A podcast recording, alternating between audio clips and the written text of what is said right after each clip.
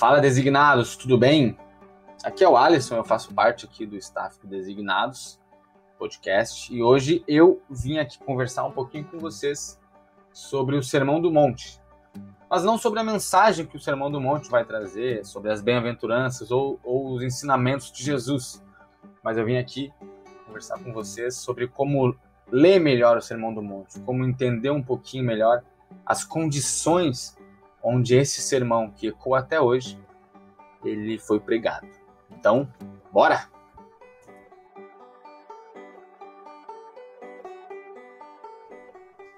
Bom, antes de começar o Sermão do Monte propriamente dito, nós temos que entender uh, qual o objetivo do Evangelho de Mateus, né? Que é onde o Sermão do Monte ele, ele, ele vai se localizar mais detalhadamente. Em Lucas também tem o Sermão da Planície ali, é, alguns fragmentos assim do Sermão do Monte em Mateus, mas alguns autores como o Carson ele, ele vai falar que é, possivelmente Jesus ele pregava essa mensagem repetidas vezes em diversos lugares. E aí Lucas é, acaba pegando alguns fragmentos do, desse sermão é, sobretudo os fragmentos que fazem mais sentido para o público de Lucas, que é um público diferente do livro de Mateus. Isso nós vamos entender hoje. Qual é o público de Mateus? Uh, e aí acaba pegando algumas partes do sermão, do sermão do monte, né, desses ensinamentos de Jesus. Bom, então que público é esse que Mateus vai escrever o Evangelho? Sobretudo o povo judeu. O Evangelho de Mateus ele é escrito justamente para mostrar ao judeu que Jesus é o Messias esperado.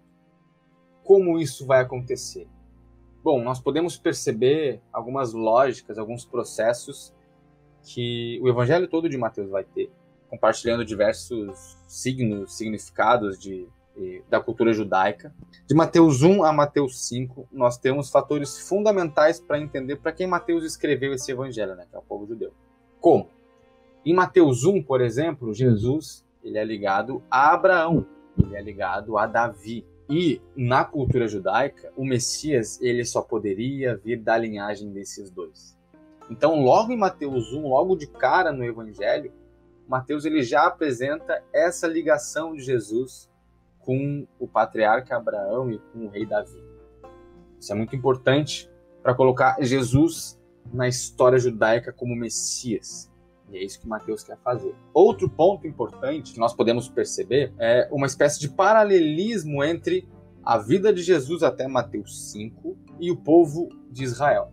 Por exemplo, quando Jesus nasce, ele tem que fugir para o Egito, assim como o povo de Israel acaba indo para o Egito, né, no exílio, e depois sendo liberto dele. Logo em seguida, ainda aí em Mateus 2, né, que é onde Jesus acaba fugindo para o Egito, depois da determinação de Herodes, ele também volta para Israel, porque Herodes havia falecido, e sempre quando um, um, um rei falecia, algumas determinações elas perdiam valor, elas não valiam mais. Então, voltava meio que tudo a estaca zero, assim. E aí Jesus volta para Israel, para Nazaré. Aí em Mateus 3, no próximo capítulo, capítulo 3, uh, ah, tem, tem, nós temos o batismo de Jesus. E nesse batismo, nós podemos fazer um paralelo entre o batismo de Jesus e a passagem do povo de Israel pelo Mar Vermelho. Porque logo em seguida, nós temos, logo em seguida mesmo, no capítulo 4, nós temos a tentação de Jesus, onde ele é tentado pelo diabo no deserto. Isso é muito interessante, porque o povo de Israel também passou um período no deserto, como Jesus passa um período no deserto logo depois do batismo.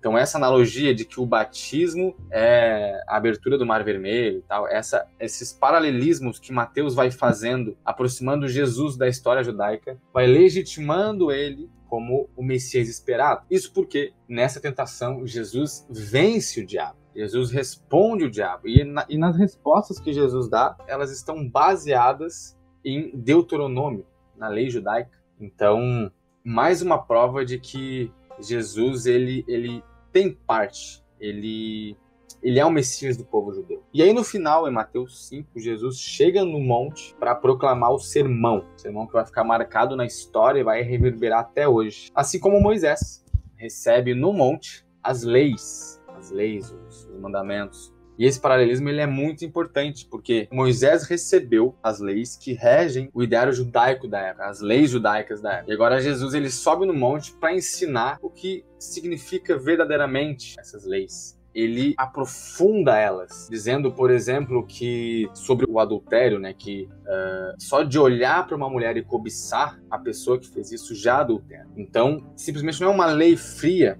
mas é algo é algo mais profundo, é algo onde, onde Jesus ele, ele complexificou. É a nova lei. John Stott, se não me engano, ele vai dizer que o Sermão do Monte é a ética do reino, sobretudo com as bem-aventuranças ali, que vai trazer as características do cristão. Martin Lloyd Jones, que é um puritano, ele também vai falar, ele tem um, um volume gigantesco sobre o, o, Sermão do Monte. Ele vai falar que as bem-aventuranças elas são elas são dependentes uma da outra. É um processo. Então essas ligações elas vão sendo feitas e aí então Jesus ele vai sendo apresentado como o Messias esperado e é muito importante porque tem alguns outros detalhes justamente na pregação de Jesus no sermão e que denota a autoridade dele, né? Por exemplo, ao que tudo indica, Jesus, quando vai falar para a multidão, ele fica a favor do vento e a voz dele ecoa com mais facilidade para mais pessoas. Porque tinha uma multidão que o perseguia ali. Se, se tu lê em Mateus 4, uma, uma grande multidão assim vinda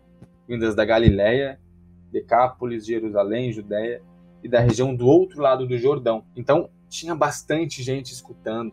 Só que essas pessoas elas vinham até Jesus não tanto pelo ensinamento dele, mas pelo que ele fazia, porque a fama dele já já começa a se espalhar. Justamente aí, uh, no, no final do capítulo 4, Jesus ele acaba curando os doentes e ensinando o povo acerca do reino de Deus. Essas curas, elas acabam chamando a atenção dessas multidões que o seguem e aí vão até a montanha para escutar o sermão. Só que além dessas multidões que não estavam tão interessadas no ensino de Jesus, nós tínhamos os discípulos. E aí vários autores vão dizer que o Sermão do Monte, ele é especialmente direcionado para os discípulos. Então, se tu é um discípulo de Jesus, espero que seja, o Sermão do Monte ele é direcionado para ti. Como nós podemos perceber a autoridade de Jesus no sermão? Bom, uh, logo em Mateus 5, no, no versículo 1, vai dizer que vendo as multidões, Jesus subiu ao monte e se assentou. Seus discípulos aproximaram-se dele e ele começou a ensiná-los. Esse ato de se assentar para nós pode parecer algo relevante, porque o, quantas coisas nós fazemos hoje e nos assentamos, é algo que não, não faz tanto sentido, né, na nossa lógica. Mas na cultura judaica, uma cultura extremamente simbólica, assim, tem vários símbolos que carregam vários significados.